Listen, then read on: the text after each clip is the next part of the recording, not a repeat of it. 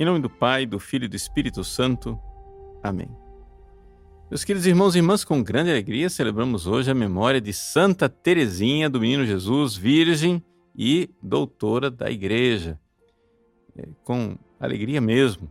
Né, todo mundo sabe é, a devoção que eu tenho é, para com Santa Teresinha e a importância dela na minha vida espiritual, mas eu gostaria de é, partilhar com você e fazer com que você enxergue a importância desta grande doutora da igreja para os tempos modernos, né, que vai para além da, da, devoção subjetiva, dos meus gostos é, pessoais. Veja só, por que é que esta menina que viveu no século XIX, que morreu em 1897, no dia de ontem, ou seja, no dia 30 de setembro, porque é que esta menina, que viveu somente 24 anos de idade, é doutora da igreja. O que acontece é o seguinte: primeiro, o milagre. O milagre consiste no fato de que Santa Teresinha viveu numa França, numa igreja totalmente contaminada de jansenismo. E o que é, que é o jansenismo? O jansenismo era uma heresia onde, na verdade, é, os jansenistas eram bispos, padres leigos católicos que no fundo, no fundo, não eram católicos, eram, eles eram calvinistas, eles eram é, viviam a vida de católicos, celebravam missas, sacramentos, tudo, tudo, mas eles tinham uma cabeça que não era católica. E essa cabeça consiste no seguinte, né? Deus criou a humanidade e a maior parte das pessoas é massa damnata. É gente que foi criada por Deus para ser condenada ao inferno. Este é o grande erro do jansenismo.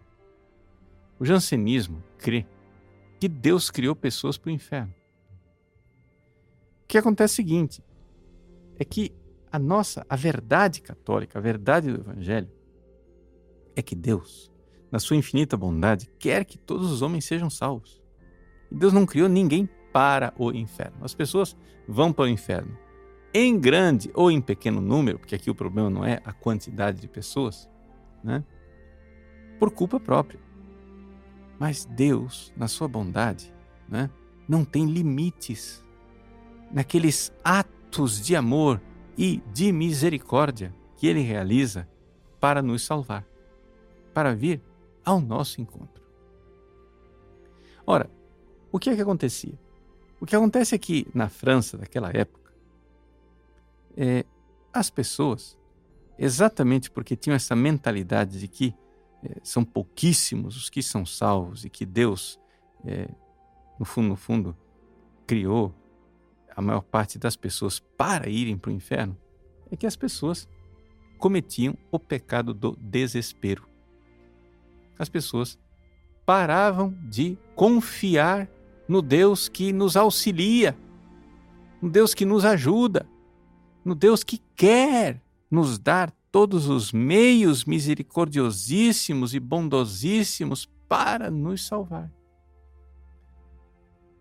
Isso faz com que a pessoa ou desanime de vez e se desespere, ou então faz com que uns poucos cresçam na soberba e achem que conseguirão eles mesmos ter as forças para alcançar a salvação, porque eles fazem parte né, eh, da pequena raça de eleitos e que têm as virtudes suficientes para serem salvos. Então vejam que situação triste era da igreja na época de Santa Teresinha. É uma convicção geral de que é, vai ser todo mundo condenado, desiste, esquece, né, arquiva a ideia, ou então um pequeno grupinho de soberbos que achava que tinha é, todas as virtudes por suas próprias contas para chegar ao céu. Bom, isso é a anulação do evangelho. Hoje, a nossa situação da igreja é o contrário. não é? Mas a nulidade, a anulação do evangelho não deixa de ser menor. Ou seja, ao contrário da época de Terezinha, nós temos uma multidão de gente que acha que vai ser salvo de boa. Né? Não precisa nem pedalar, a bicicleta já vai direto para o céu sozinha. e que é, você vai ser salvo sem precisar fazer nada.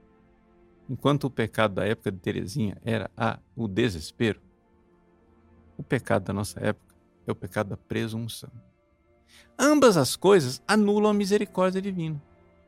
Ambas as coisas anulam o fato de que Deus quer que nós nos entreguemos a Ele para que Ele molde a nossa vida, porque Ele é o oleiro e nós somos o barro. Onde é que está?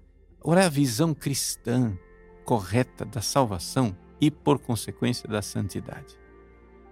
É que Deus quer fazer em nós e nós temos que parar de atrapalhar Deus. Deus quer nos moldar como um oleiro molda o barro. Né? Então, esta docilidade de se deixar conduzir por Deus. Como na dança de salão, por exemplo, a bailarina se deixa conduzir pelo bailarino. Na dança de salão, o homem conduz e a mulher tem toda aquela docilidade de se deixar conduzir. Todas essas são comparações. O oleiro, o, a dança de salão. Mas a comparação que verdadeiramente né, foi a comparação usada de forma genial por Santa Teresinha é da criança que confia no Pai. Essa confiança ilimitada para se deixar conduzir por Deus. Deus é sábio. Deus é bom. Deus é poderoso. Então, o que é que eu tenho que fazer? Me jogar nos braços dele? Porque se eu não entendo as coisas, ele é sábio, eu não preciso entender. Eu confio que ele está enxergando. A atitude da criança não é, é que ela não precisa ter o controle intelectual de tudo que está acontecendo. E aqui está o erro, tanto do século XIX jansenista de Santa Teresinha, como do século XXI nosso, laxista. Nós na nossa inteligência humana, achamos que temos o controle da situação. Nós sabemos direitinho o que está acontecendo. No século XIX, o pessoal achava direitinho o que estava acontecendo, que todo mundo ia para o inferno. No século XXI, todo mundo acha que está acontecendo, porque ah, vai todo mundo para o céu, não tem dúvida nenhuma. E, no entanto, nós temos que dobrar a nossa inteligência diante de Deus e entender o seguinte: Deus, bondade infinita, quer nos levar para o céu. Mas, embora isso seja uma ação divina, eu preciso colaborar com Ele e me entregar confiando nele. Eu tenho que estar disposto a mudar minhas opiniões. Eu preciso estar disposto, inclusive, a não entender plenamente quais são os caminhos pelos quais Ele está me guiando. E como uma criança, me jogar nos braços dele, porque Ele é bom, porque eu confio, eu sou amado. Então, se Deus me pede as coisas, eu vou deixar com generosidade que Ele vá me moldando, que Ele vá fazendo, não é?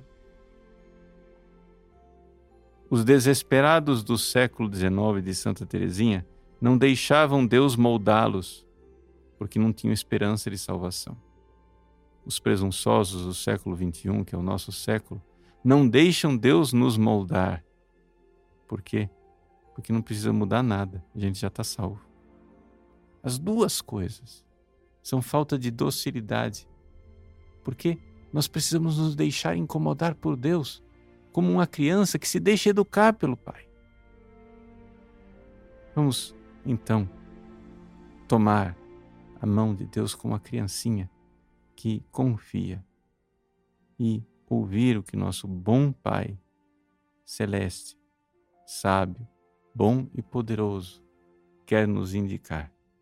Esse caminho nos indica o caminho da infância espiritual de Santa Teresinha do Menino Jesus. Se você quer é, saber mais coisas a respeito de Santa Teresinha, eu tenho no site padrepaulricardo.org um curso sobre Santa Teresinha do Menino Jesus. Né?